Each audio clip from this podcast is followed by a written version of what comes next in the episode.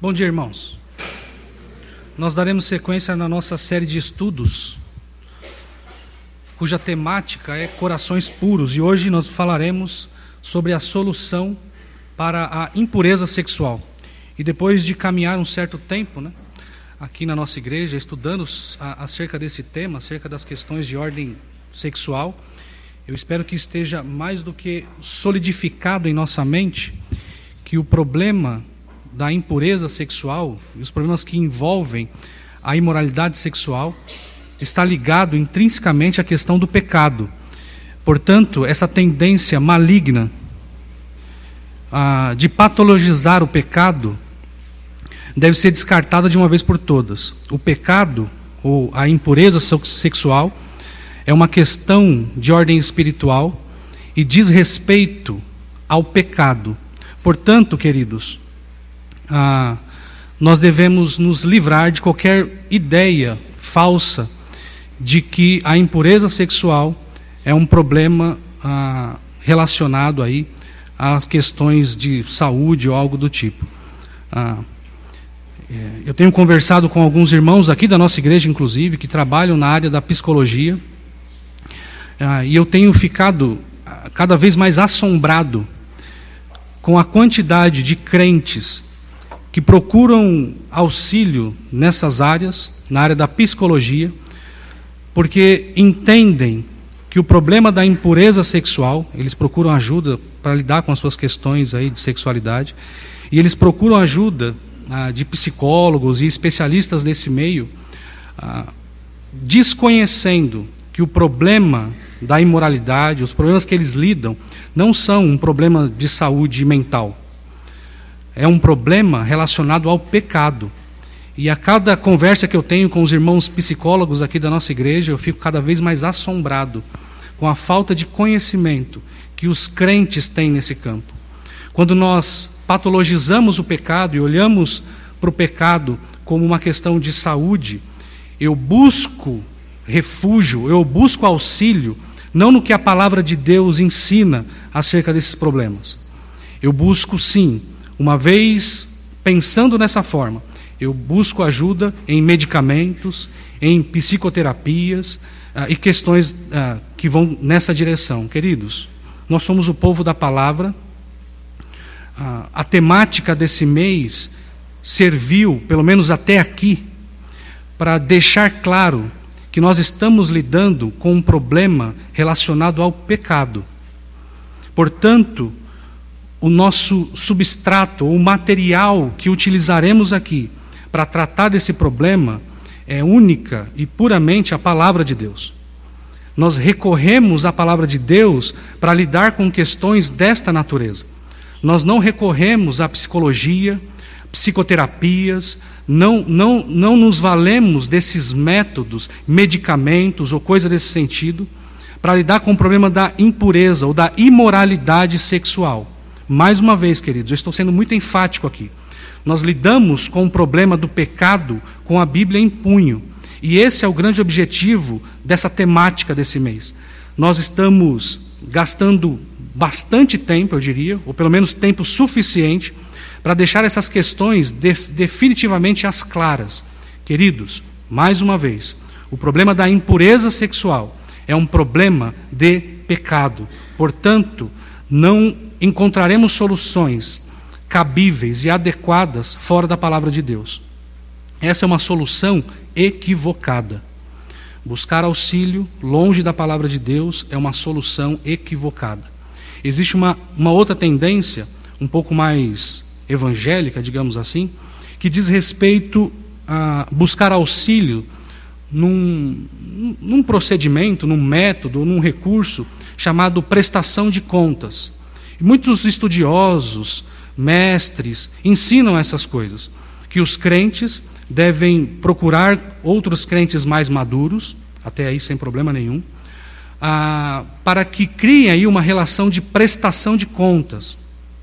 Ah, nós acreditamos aqui, evidentemente, que existe uma dinâmica de autoedificação no corpo de Cristo. E que os crentes, seguindo orientações de Paulo em 2 Coríntios, capítulo 13, versículo 11, Efésios 4, Colossenses 3:16, 1 Tessalonicenses 5:11, 1 de Pedro 4:10, com base nesses textos que eu mencionei, eu não vou ler todos aqui, mas é, mencionei para que vocês possam recorrer a, a esses textos em casa. É evidente que esses textos falam acerca da dinâmica que deve haver no corpo de Cristo na questão da edificação mútua. No entanto, a prestação de contas, ela tende a ser um problema, por quê? Porque as pessoas que advogam a favor da prestação de contas entendem que um crente que está lidando com algum tipo de problema deve encontrar um outro cristão mais maduro e assim prestar relatórios ah, constantes e até muito detalhados acerca de qual é a sua rotina acerca de qual tem sido as medidas que ele tem adotado e coisas nesse sentido. Mais uma vez, queridos, nós devemos mesmo nos, nos, exortar e nos aconselhar uns aos outros.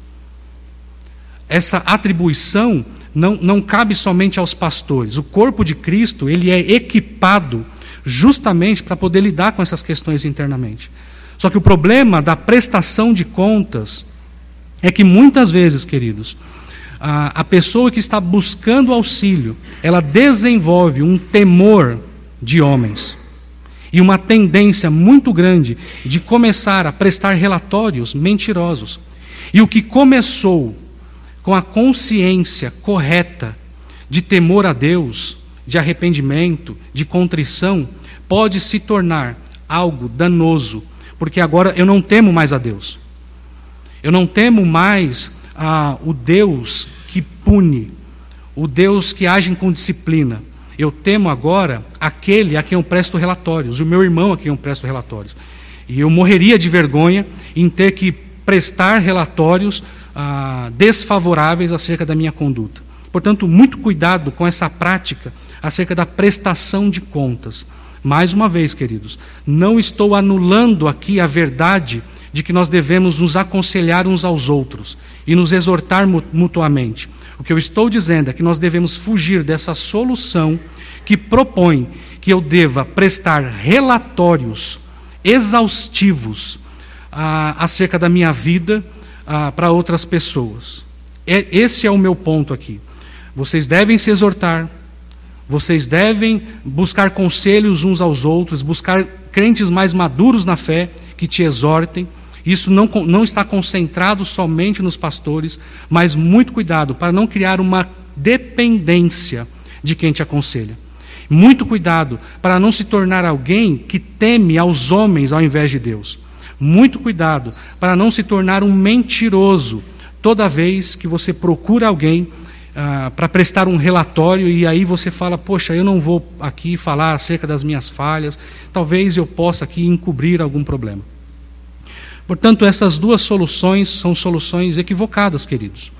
A, a primeira é mais evidente, a segunda eu, eu entendo que possa haver algumas discussões e, e, e, e talvez ah, discordâncias acerca do que eu acabei de falar, mas o meu papel aqui é alertá-los acerca do perigo de buscar soluções onde não há solução. Muito bem, queridos, em qual então seria a solução bíblica para a questão da impureza sexual. Eu quero mencionar quatro ah, soluções. A primeira solução consiste no conhecimento abundante da verdade. Essa é a primeira, a primeira solução. A segunda solução consiste na firme decisão de mudança. A primeira, conhecimento abundante da verdade. A segunda, a firme decisão de mudança. A terceira, a mudança radical de atitude. E por fim, a, a, a, quarta solução é o casamento, e quando nós chegarmos nesse ponto, eu quero fazer algumas, algumas ressalvas. Muito bem. Quais, ah, vamos entrar então nessas quatro soluções bíblicas para a questão da impureza sexual. A primeira, conhecimento abundante da verdade. Abra comigo sua Bíblia. Em Colossenses, no capítulo 1,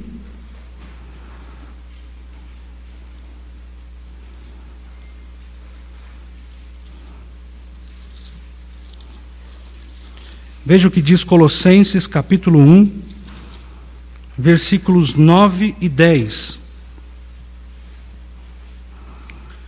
Por esta razão também nós, desde o dia em que ouvimos, ou que o ouvimos, não cessamos de orar por vós e de pedir que transbordeis do pleno conhecimento da Sua vontade, em toda a sabedoria e entendimento espiritual.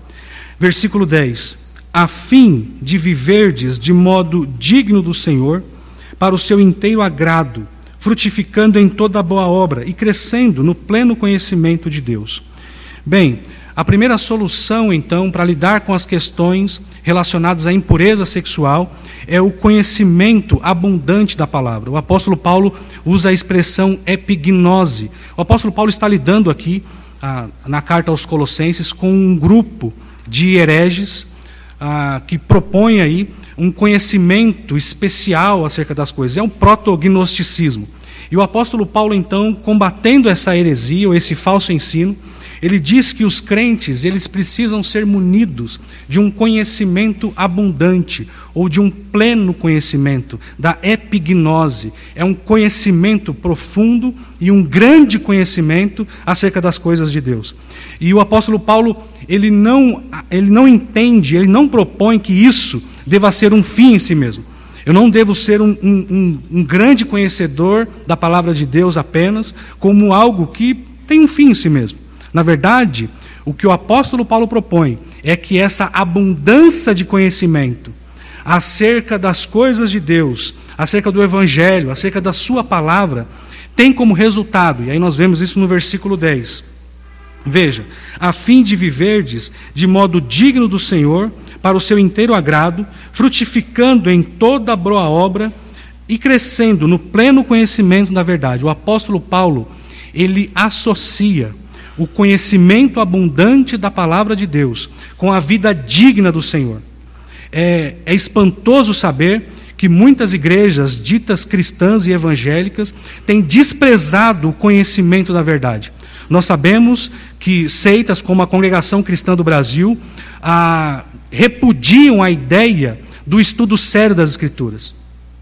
Mais uma vez, eu tenho conversado com irmãos aqui, vindos desses lugares, e queridos, é assustador saber que existem igrejas que se denominam cristãs, mas que repudiam o estudo sério da palavra. O que essas igrejas estão produzindo, afinal de contas? Nós sabemos que existem várias igrejas que desprezam o conhecimento da verdade e elas estão produzindo crentes fracos, promíscuos e envolvidos em toda espécie de pecado e impureza. Aqui na nossa igreja, queridos, nós ah, procuramos, pela graça de Deus e na força que Ele supre, ah, apresentar para você, vocês o pão puro do Senhor. E nos dedicamos e estudamos e gastamos horas para apresentar aquilo que nós entendemos. E o apóstolo Paulo diz isso. Nós, ah, para apresentar aos irmãos aquilo que é suficiente para fazer com que vocês tenham uma vida digna do Senhor. É por isso que nós gastamos tempo estudando a palavra.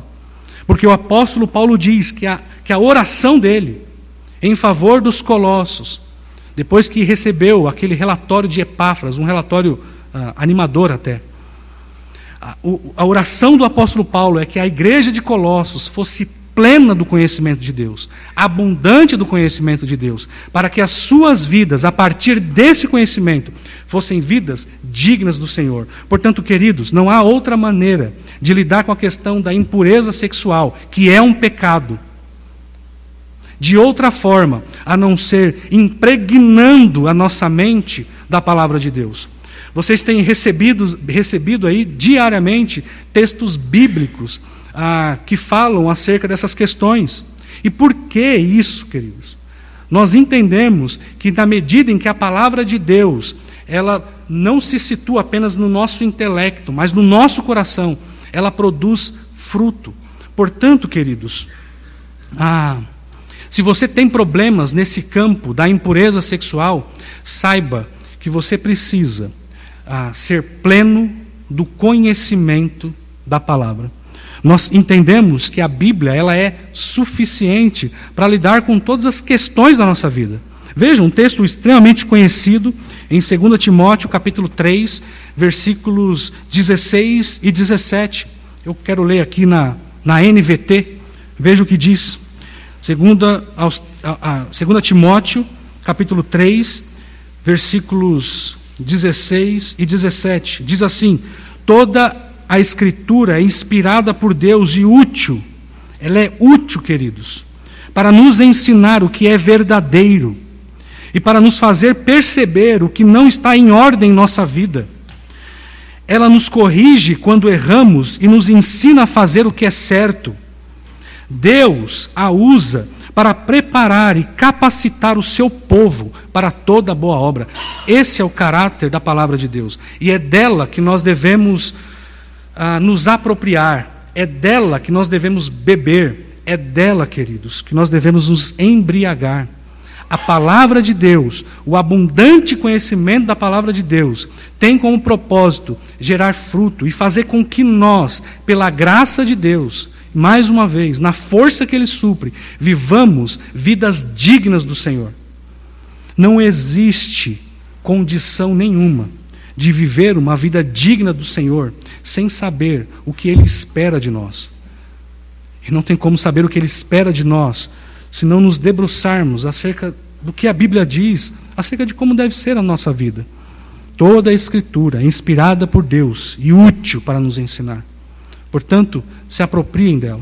Mais um texto, Salmos 119, mais um texto extremamente conhecido. Veja o que diz ah, Salmos 119. Nós cremos, queridos, que a verdadeira santidade ela decorre da ação do Espírito Santo em nossas vidas.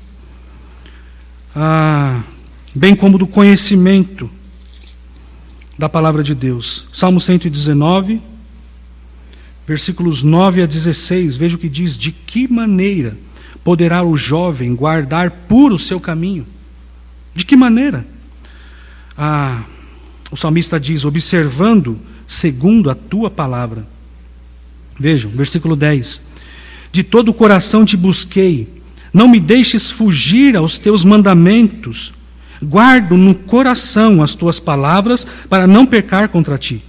Bendito és tu, Senhor. Ensina-me os teus preceitos. Com os lábios tenho narrado todo o juízo da tua boca, mas me regozijo com o caminho dos teus testemunhos, do que com toda, é, mais do que com todas as riquezas.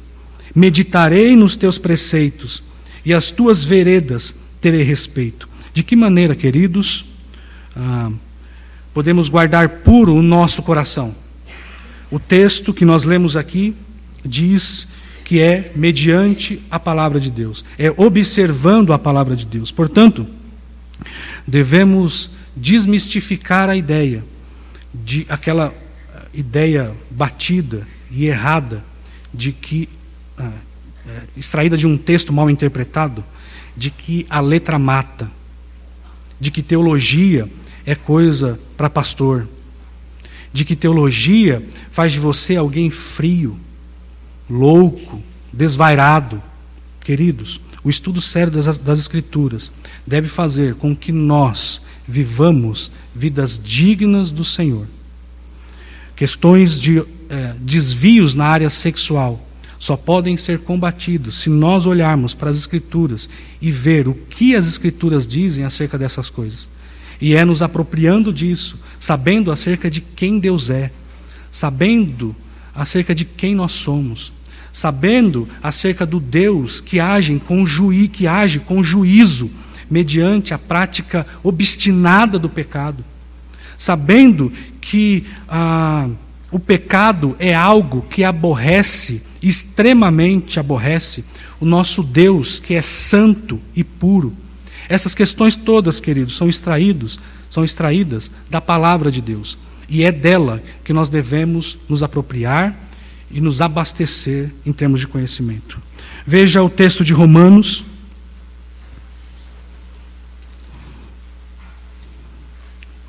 Texto conhecido também de todos. Notem como a falta de conhecimento da palavra de Deus ou de quem Deus é leva a uma vida imoral, impura e distante de Deus. Eu não consigo conceber a ideia de igrejas menosprezando o conhecimento da palavra. Queridos, o, a falta de conhecimento e a vida distante do conhecimento de Deus é uma marca dos incrédulos. Como pode igrejas se afastarem do estudo sério das Escrituras? Mais uma vez, o que essas comunidades estão criando? Senhor. Romanos capítulo 1, veja o versículo 28. E por haverem desprezado o conhecimento de Deus, Notem, queridos, o desprezo do conhecimento de Deus ah, produz coisas terríveis. E por haverem desprezado o conhecimento de Deus, o próprio Deus o entregou a uma disposição mental reprovável para praticarem coisas inconvenientes.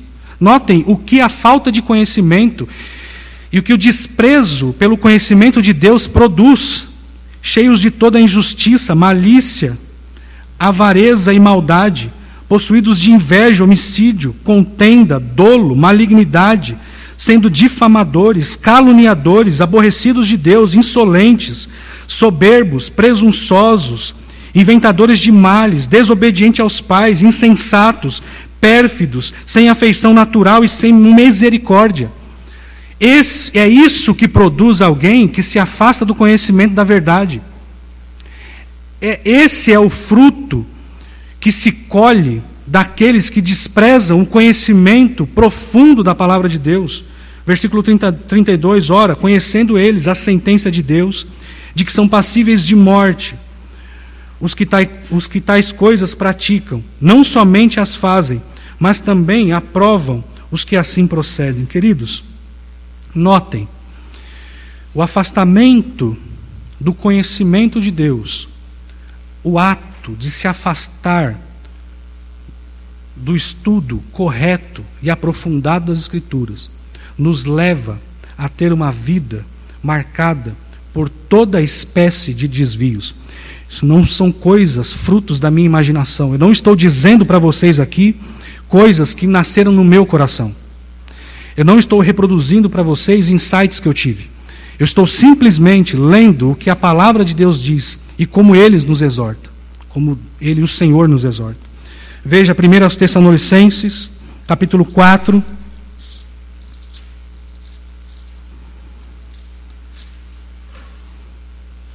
Versículos 4 e 5. 1 aos Tessalonicenses, capítulo 4, versículos 4 e 5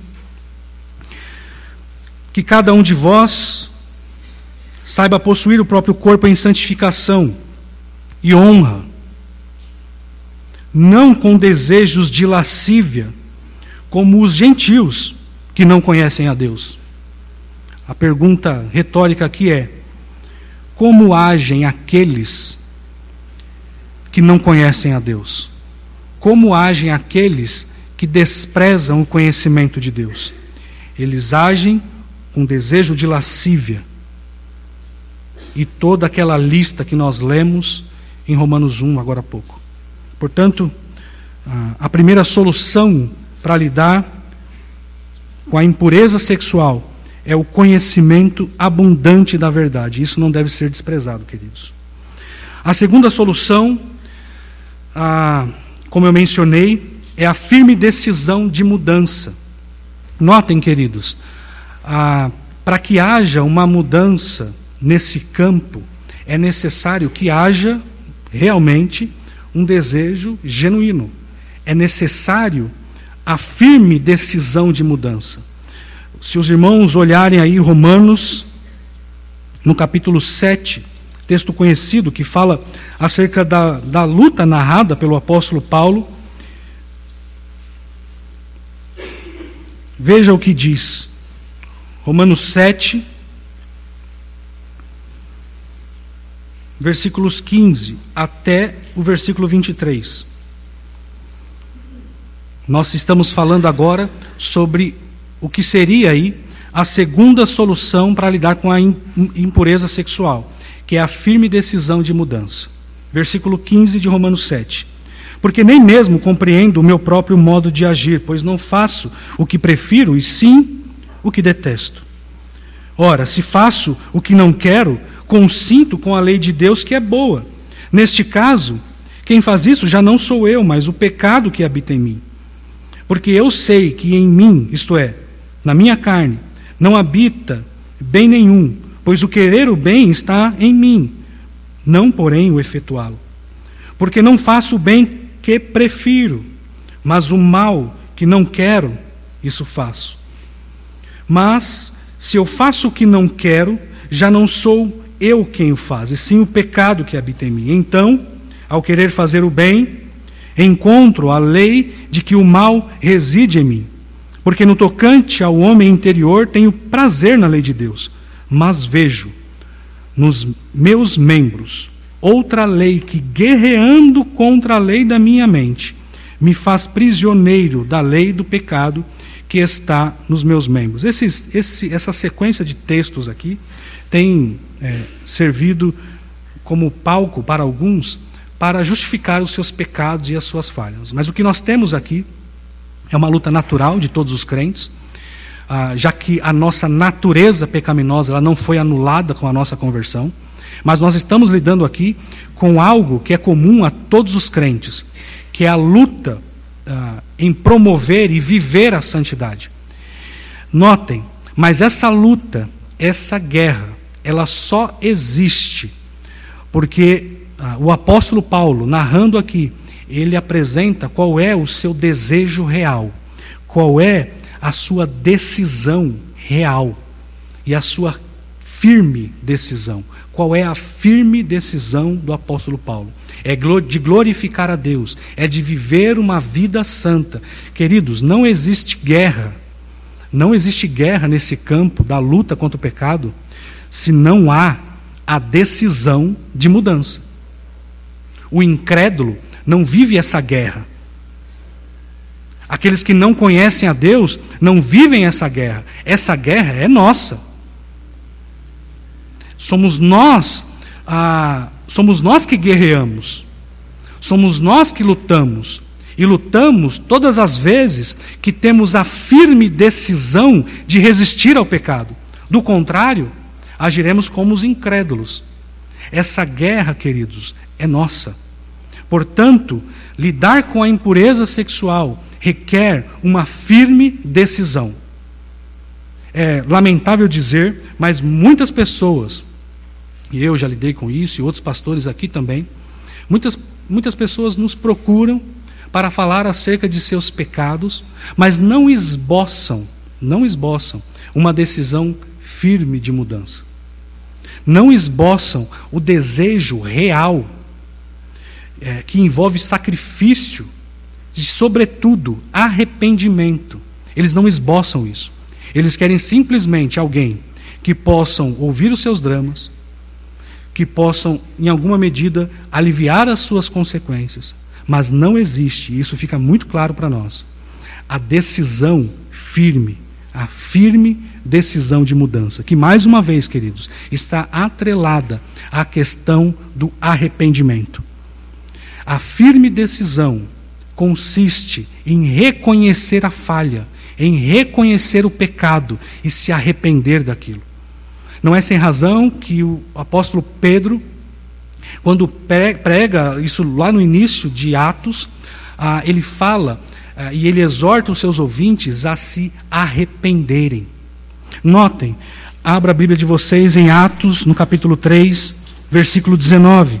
Atos, capítulo 3, versículo 19. A pregação do apóstolo Pedro em Atos capítulo 3, versículo 19, diz assim: a certa altura, o apóstolo Pedro diz: Arrependei-vos, pois, e convertei-vos, arrependei-vos e convertei-vos, para serem cancelados os vossos pecados. Veja o que diz Apocalipse, capítulo 2.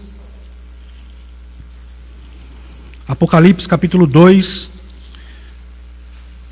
versículo 5.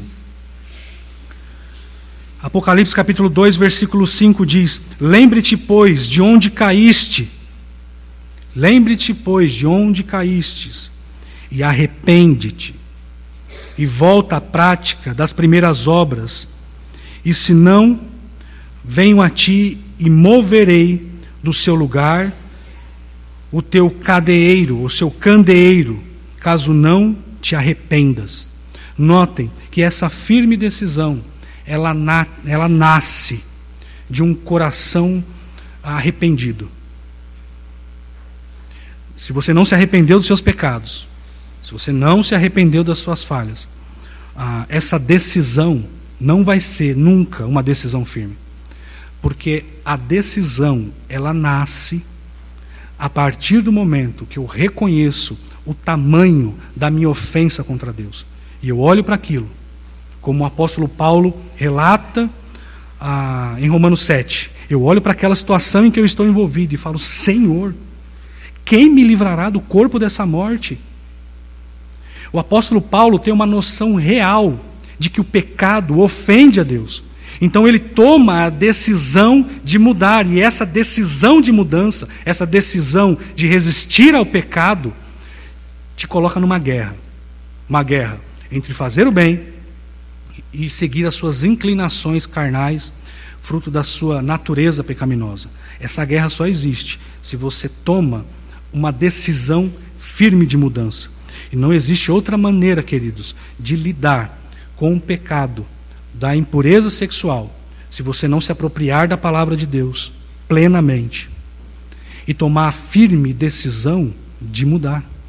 E se eu tivesse que resumir aqui quais são as soluções para lidar com a impureza sexual é simples. O apóstolo Paulo vai dizer em Efésios, capítulo 4, versículos 17 e 24, e ele vai nos dizer ali ah, que é necessário despir-se do velho homem e revestir-se do novo. Então, existem pelo menos três medidas que é necessário ser tomadas. Ah, são três medidas necessárias para lidar com a questão da da impureza sexual, o arrependimento, o despir-se do velho homem e o revestir-se do novo. Efésios, capítulo 4, veja o que diz, a partir do versículo 17. Isto, portanto, digo e no Senhor testifico, que não mais andeis como também andam os gentios, na vaidade dos seus próprios pensamentos, obscurecidos de entendimentos, alheio, alheios à vida de Deus por causa da ignorância, mais uma vez, por causa da ignorância em que vivem, pela dureza do seu coração, os quais, tendo se tornado insensíveis, se entregaram à dissolução, para com avidez cometerem toda sorte de impureza. Mas não foi assim que aprendestes a Cristo. Se é que de fato o tendes ouvido e nele fostes instruídos, segundo é a verdade de Deus, no sentido de que, quanto ao trato passado, vos despojeis do velho homem, que se corrompe segundo as concupiscências do engano, e vos renoveis no espírito do vosso entendimento, e vos revistais do novo homem, criado segundo Deus, em justiça e retidão procedentes da verdade. Então, queridos, essas questões ah, só são válidas e lidar com a impureza sexual só vai ter resultado se, além do conhecimento aprofundado da palavra de Deus, o pleno conhecimento, a epignose, a, se além disso, vocês, de fato, e todos nós, tomarem uma decisão firme, uma decisão real. Mas lembre-se, John MacArthur, no seu livro Santificação, ele diz algo muito interessante. A certa altura, ele diz que a crença de que a santificação é alcançada sem esforço algum de nossa parte, é a própria antítese do que a Bíblia ensina. E Romanos 7 é um, uh, serve como base para isso. Nós, a partir do momento que tomamos a firme decisão de resistir ao pecado, de resistir ao mal, automaticamente, nós entramos em guerra. Nós entraremos numa guerra. E numa guerra, queridos, nós devemos tomar atitudes radicais.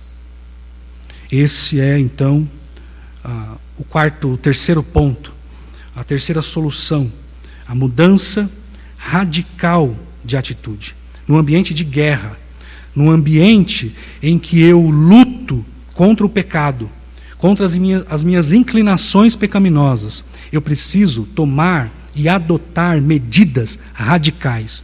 Não são medidas ah, fofinhas, cor-de-rosa, azul bebê, como nós costumamos brincar aqui, mas são medidas radicais, medidas severas. Não existe outra maneira. As pessoas que querem, de fato, se livrar da impureza sexual precisam, além do que eu já mencionei aqui, tomar atitudes ah, imediatas, severas e severas, radicais. É necessário, queridos, que nós adotemos essa postura, uma postura de radicalidade. Veja o que diz Mateus, capítulo 18. Eu não estou. O meu objetivo, queridos, ao expor esses textos e falar acerca dessas coisas, não é apresentar para vocês novidade alguma. Eu espero que eu não esteja é, apresentando grandes novidades para vocês. Eventualmente, talvez, ah, questões ou outras, é, vocês não tenham é, conhecimento ou coisas do tipo, mas notem, o que eu estou dizendo, os textos que eu estou lendo, são textos e coisas que nós é, já sabemos. Mas existe uma tendência absurda por, em busca né, de, de novidades, de coisas novas, de inovações. Queridos, nós devemos voltar aos rudimentos. Nós devemos voltar para as questões simples, simples da vida cristã. É impressionante como nós temos a tendência de desprezar e de nos afastar daquilo que é elementar. O Senhor Jesus, no capítulo 18, versículo 8, diz: notem, estamos falando acerca da mudança radical de atitude.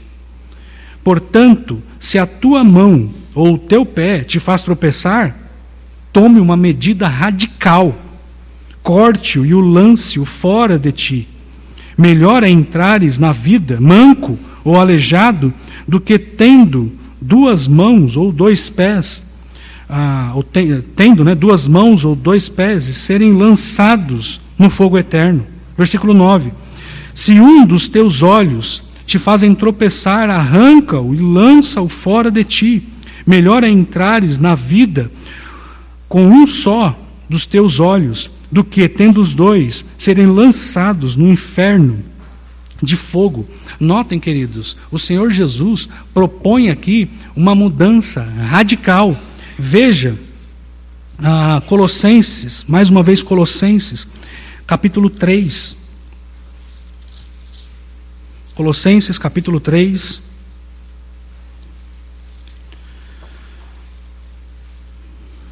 Colossenses capítulo 3, versículos 5 e 6. Notem.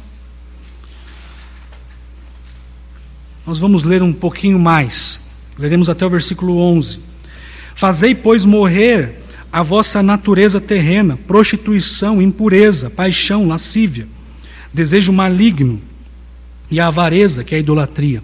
Notem, a, a, a, as palavras do apóstolo Paulo aqui são palavras que denotam radicalidade. Ele diz: Fazei, pois, morrer. Não é fazei, pois, adormecer. Ou fazei, pois, distrair. Não. Fazei, pois, morrer. Versículo 6. Por estas coisas é que vem a ira de Deus sobre os filhos da desobediência. Ora, essas mesmas coisas andastes vós também no outro tempo, quando vivíeis nela. Agora, porém, despojai-vos igualmente de tudo isso, mais medidas radicais aqui pela frente. Despojai-vos disso, se livrem disso, desprezem isso. Ignorem isso. A ira, indignação, maldade, maledicência, linguagem obscena no falar. Não mintais uns aos outros, uma vez que vos despistes do velho homem com os seus feitos, e vos revestistes do novo homem, que se faz para o pleno conhecimento, segundo a imagem daquele que o criou, no qual não pode haver grego nem judeu, circuncisão nem incircuncisão, bárbaro, cita, escravo, livre, porém Cristo é tudo em todos. Notem que as palavras do apóstolo Paulo, que também são vistas em Efésios, ah, no capítulo 4 e no capítulo 5, não dá tempo de ler aqui agora, mas notem que a linguagem do apóstolo Paulo e o que o apóstolo Paulo propõe são mudanças radicais. Fazei, pois, morrer. O Senhor Jesus vai dizer: arranque o seu olho fora, arranque a sua mão fora. Claro, ah, isso é uma figura de linguagem. Mas em termos práticos, qual é, queridos? Ou quais seriam as medidas radicais que vocês deveriam tomar para se livrar da impureza sexual? Do que vocês deveriam abrir mão? Os outros pastores que me antecederam falaram acerca dessas coisas. Será que seria aquele namoro que te afasta de Deus e que tem feito você pecar? Será que você tem que amputar isso? Será que aquela amizade com aquele cara ou aquela menina tão legal, tão gente boa, tão descolado, será que não, não será que não chegou a hora, queridos, de se livrar dessa amizade? Será que os seus hábitos não devam ser mudados? Hábitos de, não sei, em termos práticos? Ah, levar celular no banheiro? Não sei. Será que você não deve é, se livrar disso? Se você tem problemas e se, e se toda vez que você se vê nessa que você se vê nessa situação, você é levado a pecar, tome uma medida radical. Leve um livro para o banheiro, teologia sistemática, alguma coisa assim. Mas tome, queridos, uma medida radical. Queridos, eu, eu, eu, é, eu, eu não quero criar aqui uma, uma imagem de que isso possa, de que isso é secundário, ou de que isso pode ser negligenciado. Queridos, notem, nós estamos em guerra. Se a nossa decisão é real, se estamos realmente arrependidos das nossas falhas, dos nossos pecados, dos nossos desvios no campo da impureza sexual. Portanto, as nossas medidas, elas precisam ser radicais. Não adianta. Estamos em guerra, queridos. Não se vai à guerra com pombas brancas. Nós vamos à guerra armados, municiados e dispostos a, se preciso for, morrer. É assim que se vai para a guerra. Portanto, não desprezem aquilo que está sendo dito aqui, de maneira nenhuma. Nós precisamos ser plenos do conhecimento da palavra de Deus, precisamos tomar uma decisão firmes ah, de mudança, isso envolve arrependimento. E tomando essas atitudes, nós estamos em guerra, e em guerra nós precisamos tomar atitudes radicais. Portanto, não desprezem essas coisas, queridos. Não desprezem essas coisas. É, o meu pai não foi um grande exemplo em, em várias áreas na vida, infelizmente. Meu pai, ah, houve uma época, vocês sabem disso, é, eu, é sempre eu falando do, do alagoano aqui, né? Impressionante. Não, não foi intencional, lembrei agora. Ah, mas é sempre eu falando do, do, do, do meu pai, alagoano. Ah, enfim, meu pai não foi um grande exemplo em várias áreas da vida, mas ah, foi um alcoólatra viciado em cigarro, em tabaco, esse tipo de coisa. Mas algo me chamou a atenção a certa altura da vida dele. O meu pai passou a vida toda bebendo muito, muito mesmo, muito. Mas depois de perder praticamente tudo, família principalmente, ele tomou uma decisão. Ele tomou a decisão de não beber mais. E, queridos, ah, eu não tenho conhecimento de muitas pessoas assim, talvez vocês conheçam, mas é, até onde vai o meu conhecimento, eu não conheço pessoas que tomaram a decisão radical que o meu pai tomou. O meu pai simplesmente abandonou o vício do álcool e eu não lembro, eu não lembro de haver ali ah, recaídas ou coisa no sentido, ou coisa desse sentido. Claro, eu não, eu não estou propondo aqui, é, não estou imaginando que na luta contra o pecado vocês não vão cair mais e que vocês não vão cometer pecados. Nós vamos ler o texto de 1 João já já e nós veremos que nós pecamos. Nós pecamos muitas vezes. Essa não é a minha proposta, apenas para ficar claro. Mas eu lembro do meu pai tomando a decisão de não beber mais. E ele parou de beber. E alguém pode pensar, mas pastor, será que era um vício mesmo? Queridos, era um vício. Eu vi meu pai em crise de abstinência, tremendo como um louco. E ele simplesmente, quando decidiu, ele tomou a decisão radical. A hora que ele viu a família se desfazendo, a hora que ele viu tudo ao seu redor ruindo, ele falou: Eu não quero mais isso para mim. E parou de beber. Então, ainda que eu não tenha tantas coisas assim para imitar dele, nisso ele foi exemplar. Eu acho que essa deve ser a nossa postura diante do pecado da impureza sexual. Nós devemos sofrer as consequências da abstinência. Nós devemos ah, ah, resistir até onde for necessário resistir. Até o fim.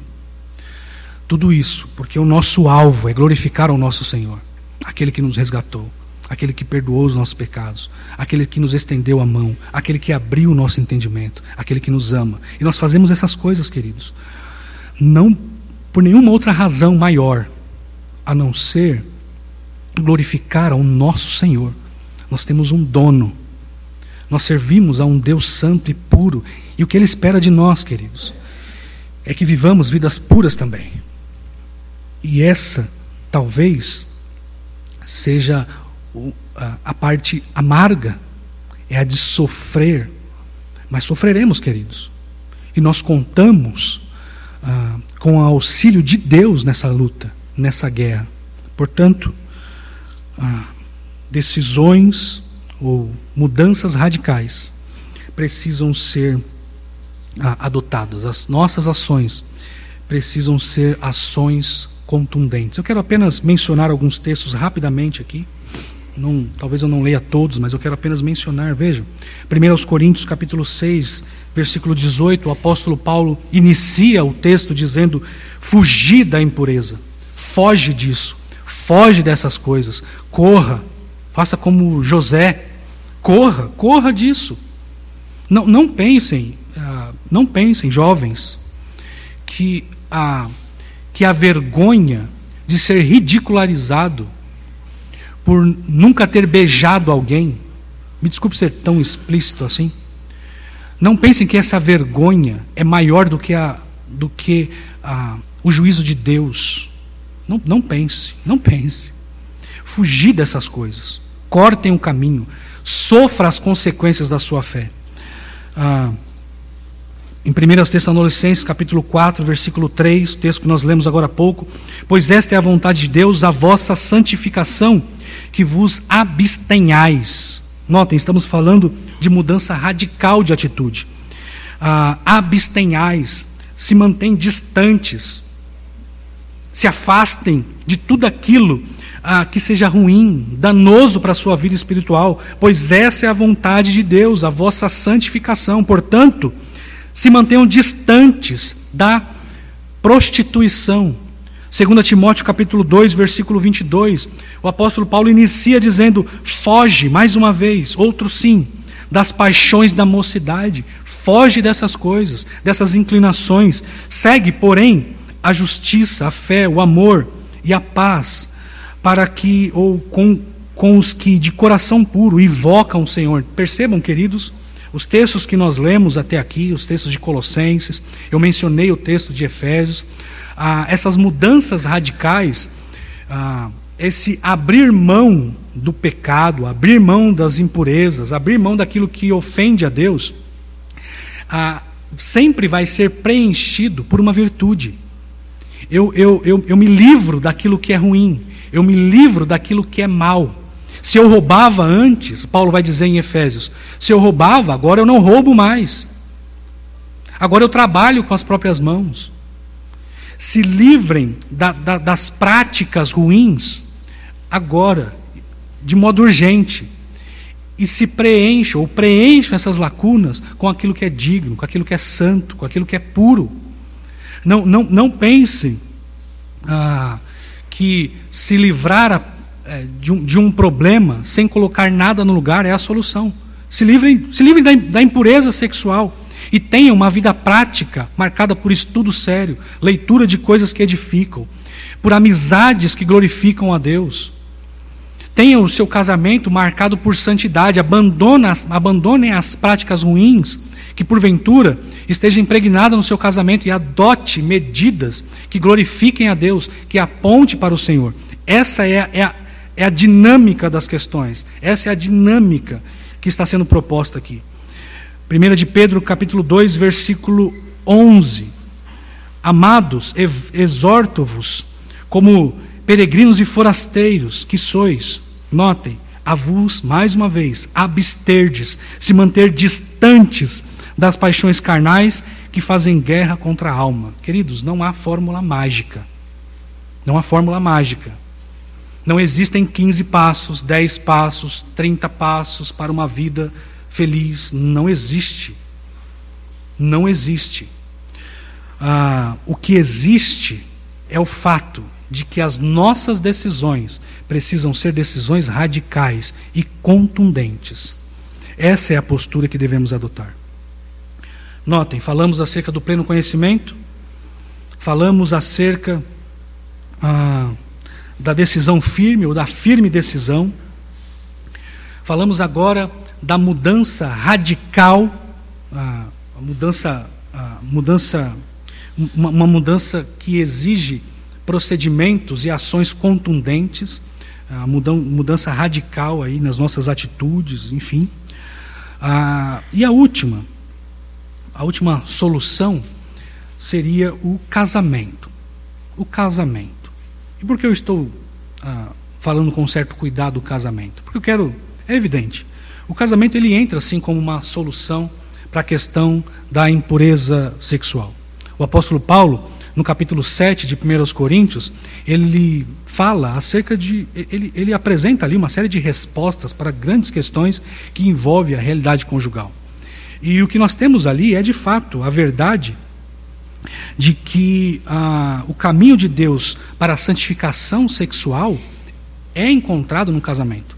Deus, ele criou o casamento, criou essa instituição santa ah, para que pudéssemos desfrutar da realidade sexual naquele ambiente, num ambiente seguro, criado por Deus. Então, de fato, o casamento ele é apresentado para nós ah, como uma solução para a questão da impureza sexual.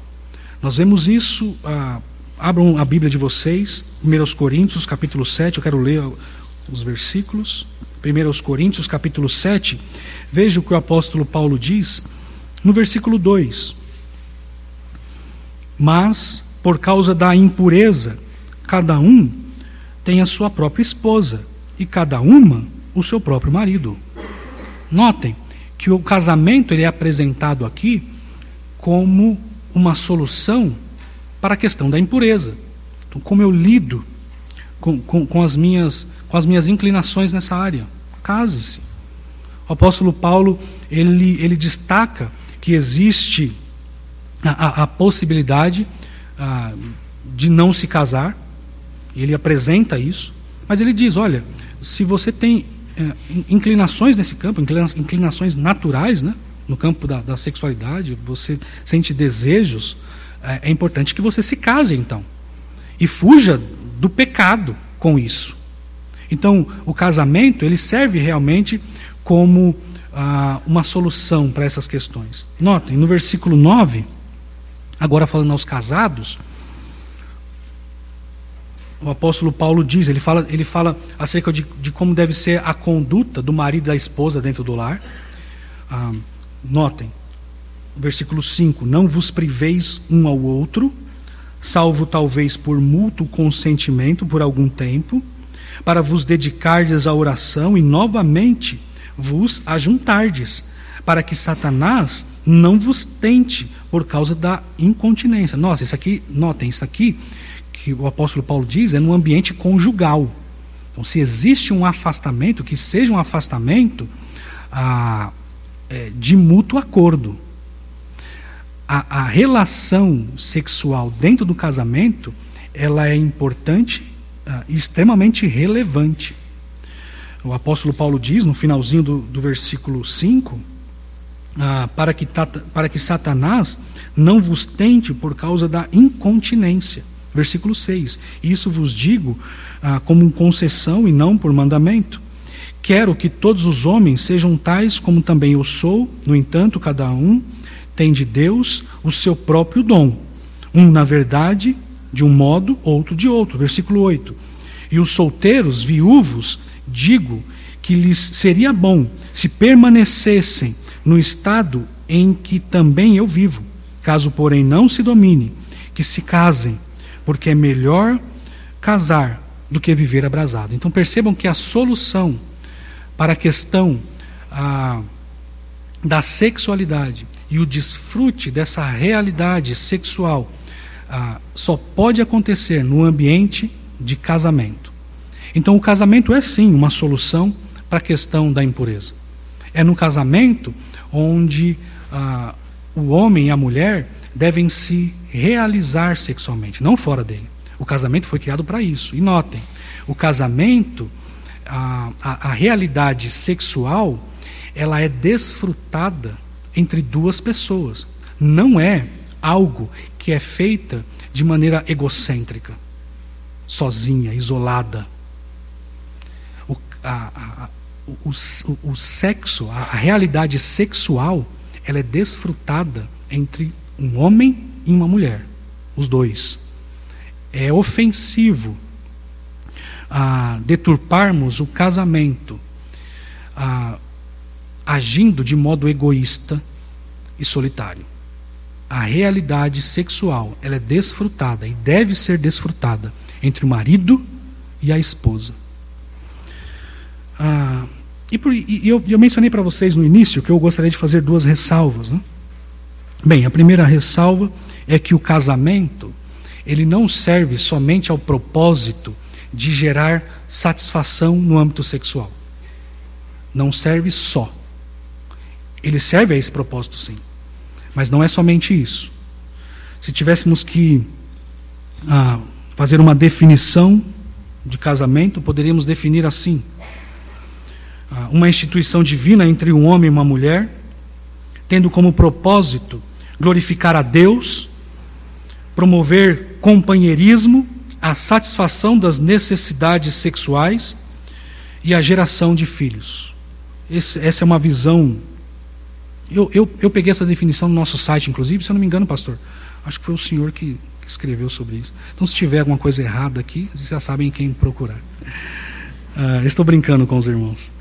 Ah, mas notem, uma instituição divina entre o homem e uma mulher, tendo como propósito glorificar a Deus, promover companheirismo, a satisfação das necessidades sexuais e a geração de filhos. Essa é a primeira ressalva. O casamento, queridos, ah, talvez ah, os, jovens às vezes têm é, questões acerca desse, desse campo, né? Mas os maridos casados já, enfim, homens casados, mulheres casadas, também têm uma série de dúvidas, né? Qual é o propósito do casamento? é só gerar satisfação no campo sexual? Não, nós vivemos a realidade conjugal para glorificar a Deus acima de tudo. Sim, o companheirismo e o desfrute e o prazer sexual ah, fazem parte do casamento, mas não é o, o único, não é, não é o único ponto. Portanto, não podemos olhar para o casamento somente com esse alvo, somente com esse objetivo. Nesse ponto, o casamento deixa de ser uma solução e passa a ser ah, uma, uma perversão. Ok? A segunda ressalva que eu quero fazer acerca dessa solução que estamos tratando aqui, o casamento. Notem, eu quero, eu quero mencionar aqui. Jovens, eu quero ler aqui.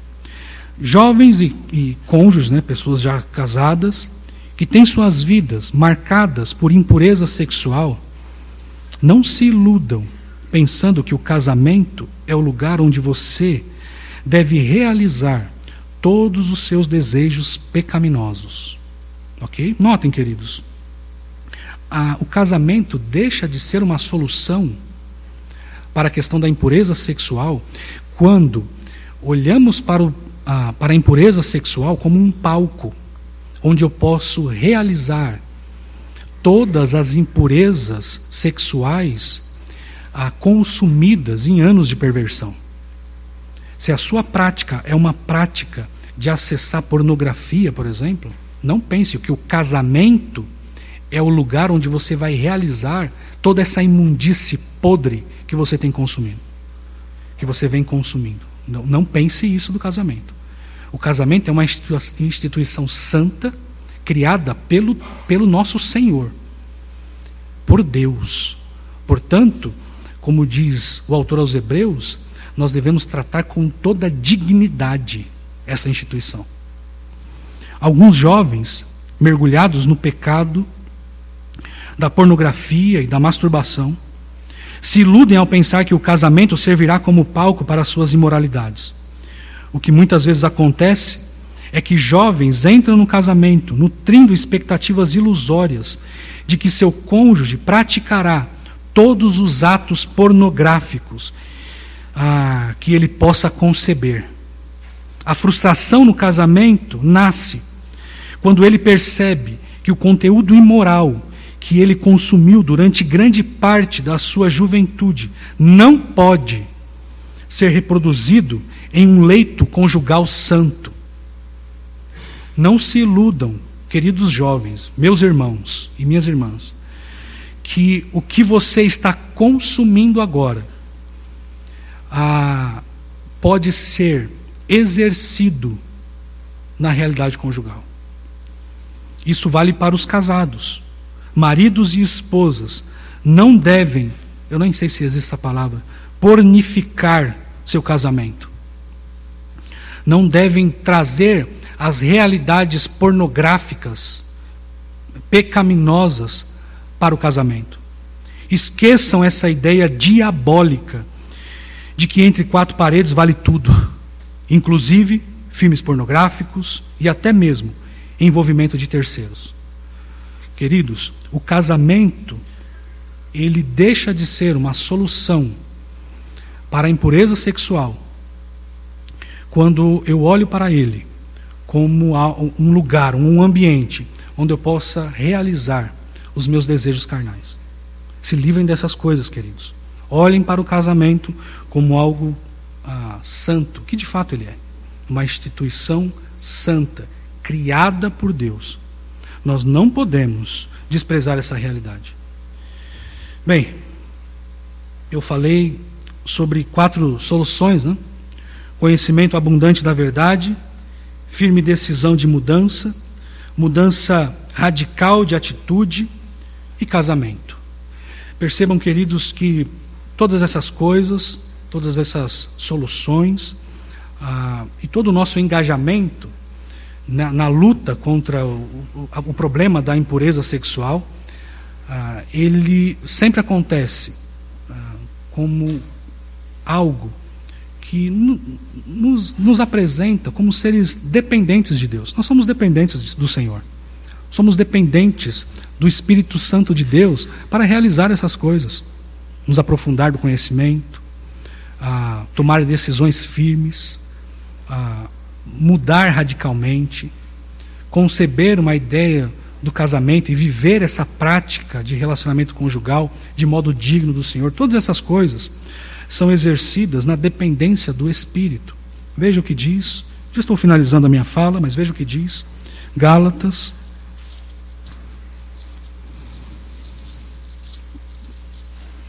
Gálatas capítulo 5, versículo 16.